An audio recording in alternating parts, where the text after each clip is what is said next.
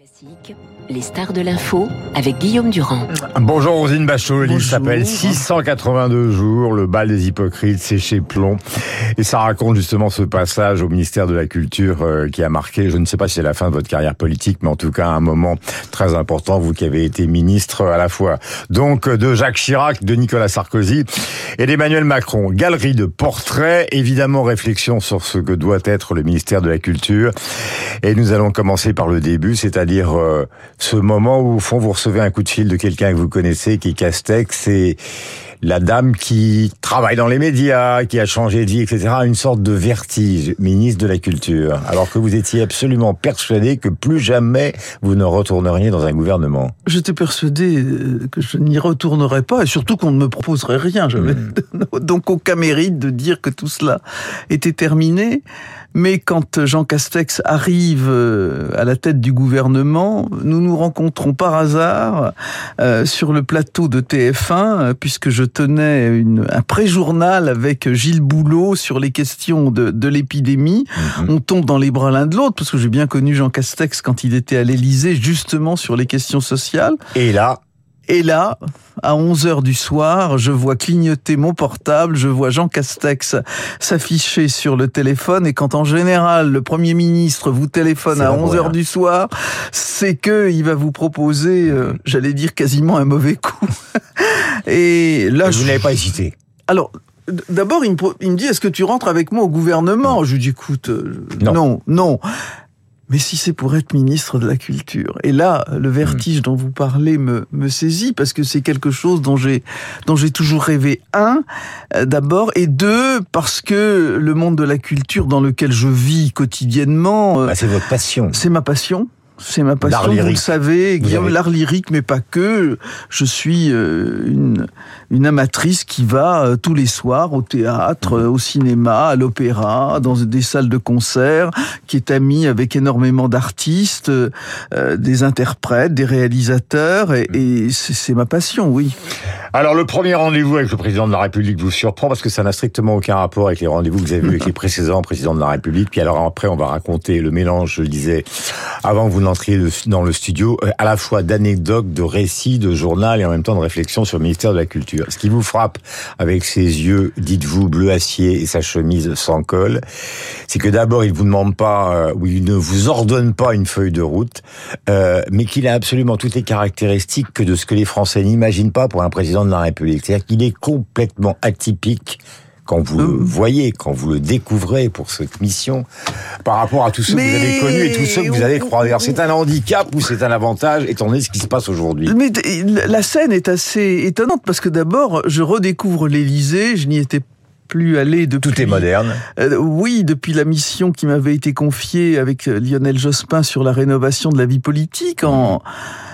Euh, quand euh, François Hollande prend le pouvoir, et là, l'Élysée complètement changé, avec les, les, meubles, les tableaux, les, objets d'art, et en face de moi, ce jeune homme, euh, qui, a l'âge de, qui est plus jeune que mon fils, Pierre, euh, très jeune, ce regard bleu glacier, et puis cette façon de, de, de vous regarder.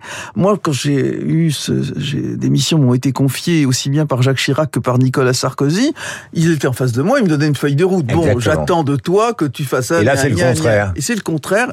Il a cette phrase culte euh, parce que je, je n'ai pas été la seule bénéficiaire de cet incipit. C'est comment voyez-vous les choses? Et il y a une capacité d'attention chez cet homme. Mhm. Euh, les gens disent souvent il écoute pas. C'est pas vrai, il écoute mhm. beaucoup. Il va vous un grand dîner avec les artistes qui se termine par un concours de tonton flingueur où il les écoute les uns après les autres avec beaucoup d'attention dans des domaines très différents. Très euh, très très différents. c'est positif pour la France dans la situation qu'on va connaître dans les jours qui bah, viennent. Écoutez, les, les Français les Français l'ont choisi. Ça signifie aussi qu'on est rentré dans un autre monde.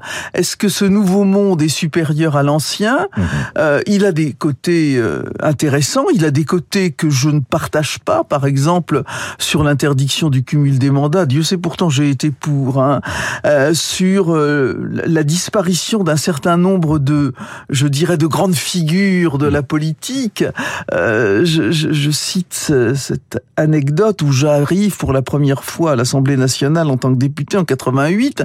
J'ai devant moi Chirac à la réunion de groupe, Chirac, Balladur, Juppé, tout Montauban, Pasqua, Séguin, Michel Alliot-Marie, Michel Barzac des, monstres de la politique. Vous parlez avec beaucoup d'émotion de votre prédécesseur à Angers, qui était Edgar Pisani. Voilà. Euh, qui était à la fois un grand ministre, euh, un, un, visionnaire. un visionnaire, un gaulliste et qui avait le sens des formules, par exemple, j'en ai noté une euh, qui pourrait bien s'adapter à ce qui va nous arriver. Quelquefois, il vaudrait mieux soigner les angoisses d'une société que les revendications de cette société. Nous sommes en pleine réforme des retraites. Alors, Roselyne, on va rentrer dans le domaine de la franchise qui vous caractérise. Ce que vous dites, c'est qu'on n'arrête pas de glorifier Lang, Malraux et Michel Guy. D'ailleurs, vous ne les attaquez pas non plus puisque vous parlez du, du, du, bilan de Lang, mais vous dites que eux, parce que c'est ça le sujet de fond du livre, hein, ainsi que le, le, le, milieu de la culture dans son ensemble, pas tous, n'ont absolument pas vu venir la révolution numérique. Personne.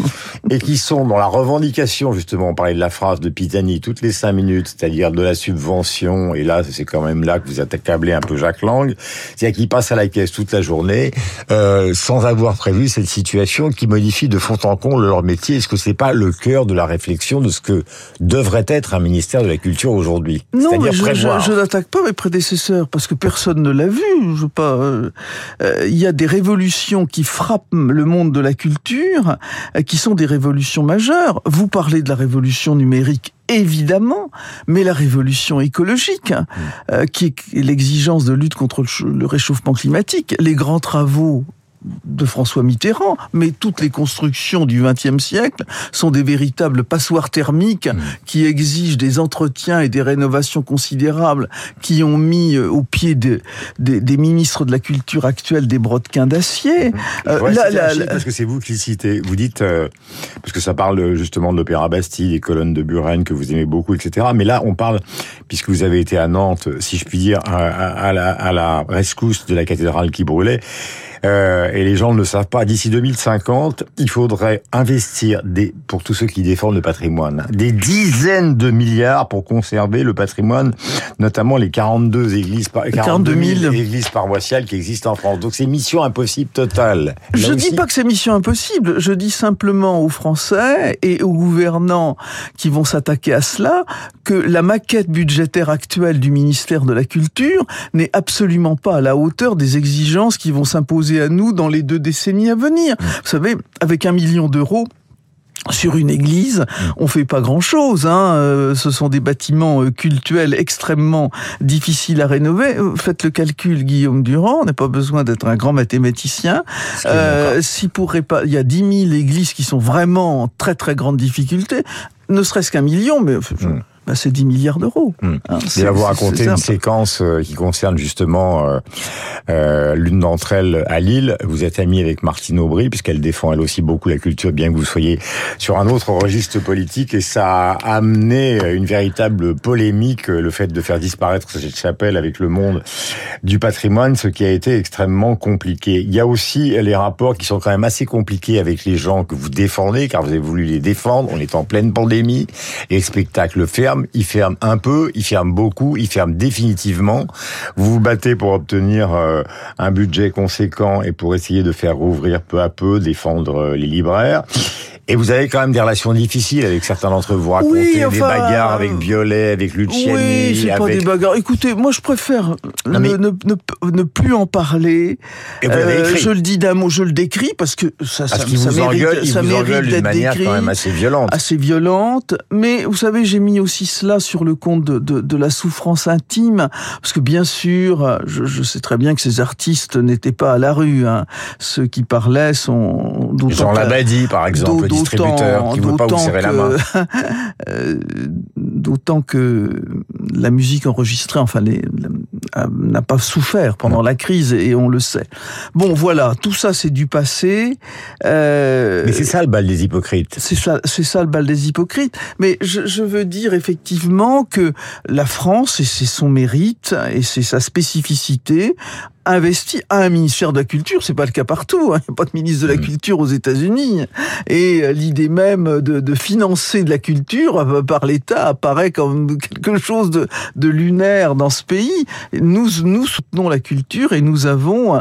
une... Euh, et non seulement nous soutenons la culture dite subventionnée classiquement avec les grands, mm. les grandes structures, les grands opérateurs qui relèvent de l'État, mais nous soutenons, mm-hmm. ne serait-ce que par le système de l'intermittence, tout un écosystème culturel. Et moi, je souhaite le défendre. Je ne fais pas partie de, des personnes qui attaquent, mhm. comme le font régulièrement certains, qui attaquent cette, euh, cela. J'ai peu, c'est une petite série. Alors je dis tout de suite, le livre, c'est pas de la flagornerie. Le livre de ce point de vue-là est passionnant parce qu'il mélange à la fois donc euh, euh les anecdotes, les réflexions et euh, ce que doit être ce ministère. Au passage, vous parlez de cette phrase de Nietzsche qui nous touche beaucoup à Radio Classique. Sans la musique, la vie serait une erreur.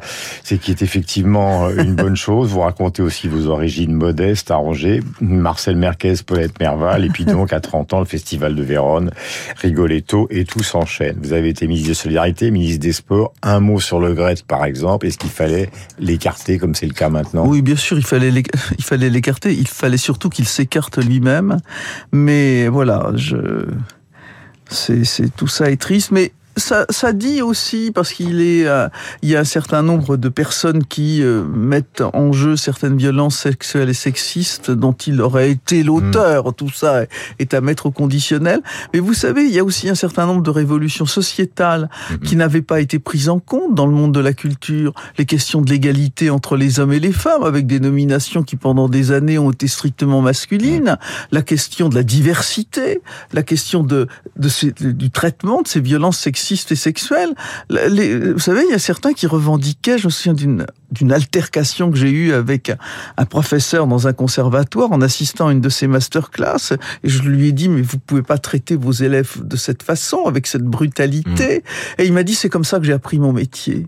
C'est-à-dire il y a une sorte de transmission de la culture de la violence et tout ça moi je me suis attaché à, mmh. à, à, aussi lutter contre les violences sexuelles et sexistes. Mon prédécesseur d'ailleurs Franck Riester mmh. avait beaucoup euh, avait beaucoup œuvré dans ce domaine et, et je sais que ma successeur y est aussi profondément attaché, mais c'est quelque chose dont les grands, les grands dinosaures de la culture, il y a 30 ans ou 40 ans, ne parlaient absolument pas.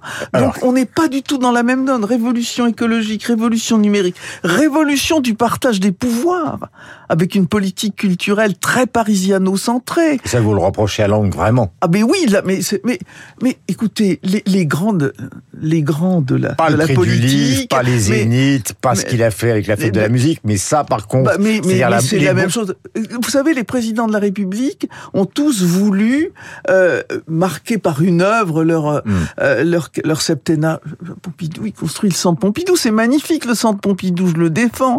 Euh, le, le, Valéry Giscard d'Estaing, c'est le musée d'Orsay. Jacques Chirac, c'est le Quai Branly. Pour la première fois, Emmanuel Macron décide que la grande œuvre de son quinquennat, du mmh. quinquennat dont il sort, c'est la cité de la francophonie à Villers-Cotterêts. Mmh dans, dans la région la plus, la plus pauvre de la France métropolitaine. Ça, c'est un geste politique extrêmement fort. Mais il faut qu'il soit accompagné par tout un mouvement qui, qui déconcentre vraiment la culture. On a rendez-vous dans un instant avec François-Olivier Gisbert. Des deux dernières questions euh, qui est évidemment, euh, l'une est tout à fait anecdotique et l'autre est une question de fond. Euh, si vous vous intéressez à la culture, il faut lire ces 682 jours euh, qui racontent quand même qu'on travaille 14 heures par jour, qu'on se fait insulter dans les journaux et que ce n'est pas toujours facile, même si c'est un rêve d'être ministre de la Culture. Est-ce que c'est vrai cette histoire de, de projet de flèche Mais, mais ah bah, je suis contente que vous me posiez la question. Voulu par Madame Macron. Mais elle n'est pas du tout Brigitte a jamais voulu ça. elle simplement. Ce serait une sorte de verge avec deux boules en or. Mais ce qu'il y a, vous voyez, c'est très intéressant parce qu'il y, y a, des gens qui pensent que euh, l'épouse du, du, président de la République décide d'un certain nombre de choses et lui porte des projets. Ce qu'elle a fait, c'est qu'elle m'a dit tiens, j'ai reçu ça, voilà, mm. et elle m'a transmis le projet. C'est d'ailleurs le, le, le, livre le dit de façon le livre le dit de façon explicite et à partir de là, on fait une mousse pas possible. Mm. Enfin, de toute façon, on s'en est expliqué toutes les deux mm. et euh, tout va bien. Qu'elle parle vous paraît une bonne chose dans la situation ah, actuelle? Écoutez, c'est une femme intelligente. extrêmement subtile. Mhm. Elle est une aide extrêmement précieuse à son mari. C'est un vrai couple, les Macron. Je les ai vus euh, ensemble. Euh, D'ailleurs, vous, vous dénoncez dans le livre toutes les rumeurs. Oh, ce, qui sont des, des, des rumeurs absolument odieuse et le président a beaucoup de chance d'avoir une épouse comme elle. La dernière question, euh, bah évidemment, c'est à l'expérimenté euh, responsable politique que je la pose, puisque vous avez été effectivement ministre de Chirac, de Sarkozy et de Macron. Ce matin, la CGT euh, Pétrole réclame euh, non seulement un jour de grève, mais plusieurs jours de grève, le blocage euh, des raffineries, etc., etc. D'après vous, où allons-nous Vers une sorte de 95, parce que vous racontez dans le livre aussi que le projet de réforme des retraites mené par Édouard Philippe a amené dans le monde de la culture des crispations terribles. Donc il faut bien comprendre que dans France, c'est un problème. Donc est-ce que nous allons vers le blocage du pays d'après vous, ou est-ce que rien n'est joué? Alors, on va vous écouter avec intérêt parce que il y a un travail de pédagogie qui peut être fait maintenant parce qu'on ne connaissait pas les contours de la réforme et euh, il y avait des scénarios euh, qui flambaient ici, là ou ailleurs. Le Conseil d'orientation des retraites n'a rien fait pour aider tellement tout ça a été fumeux dans les présentations qu'il a faites. Maintenant, il faut que ce travail de pédagogie soit fait parce que et le risque est grand. Ah, il y a un risque de blocage évident, mais je crois que si ce travail de pédagogie est fait, euh, on, aura des on aura du tangage. Hein. C'est arrivé d'ailleurs au moment de la réforme de, qui a passé de 60 à 62 ans. Je pense qu'on va avoir des heures difficiles, mais qu'à la fin on s'en sortira. Tout à l'heure, j'ai cité une petite phrase de ce dîner avec les artistes qui se termine par un concours de phrases euh, de Michel Audière à propos des tontons flingueurs. Pourtant, les artistes les plus raffinés, vous êtes là. C'est une nuit avec le président de la République. Vous racontez aussi des dîners avec Gérard Larcher qui sont assez copieux, c'est le moins qu'on puisse dire. Alors, voilà la phrase avant qu'Augustin me donne le rappel des titres. Euh, je ne sais pas si c'est un artiste qui est là ou le président qui l'a cité, mais vous allez me dire si je me trompe. Je suis ancien combattant, militant socialiste et patron de bistrot. C'est dire si dans ma vie j'ai entendu un nombre considérable de conneries. voilà comment s'est terminé le dîner. 8h34, Rosine, merci. Bachelot, 682 jours, le bal des hypocrites, c'est chez Plomb. Franz Olivier Gilbert dans un instant et Augustin Lefebvre tout de suite.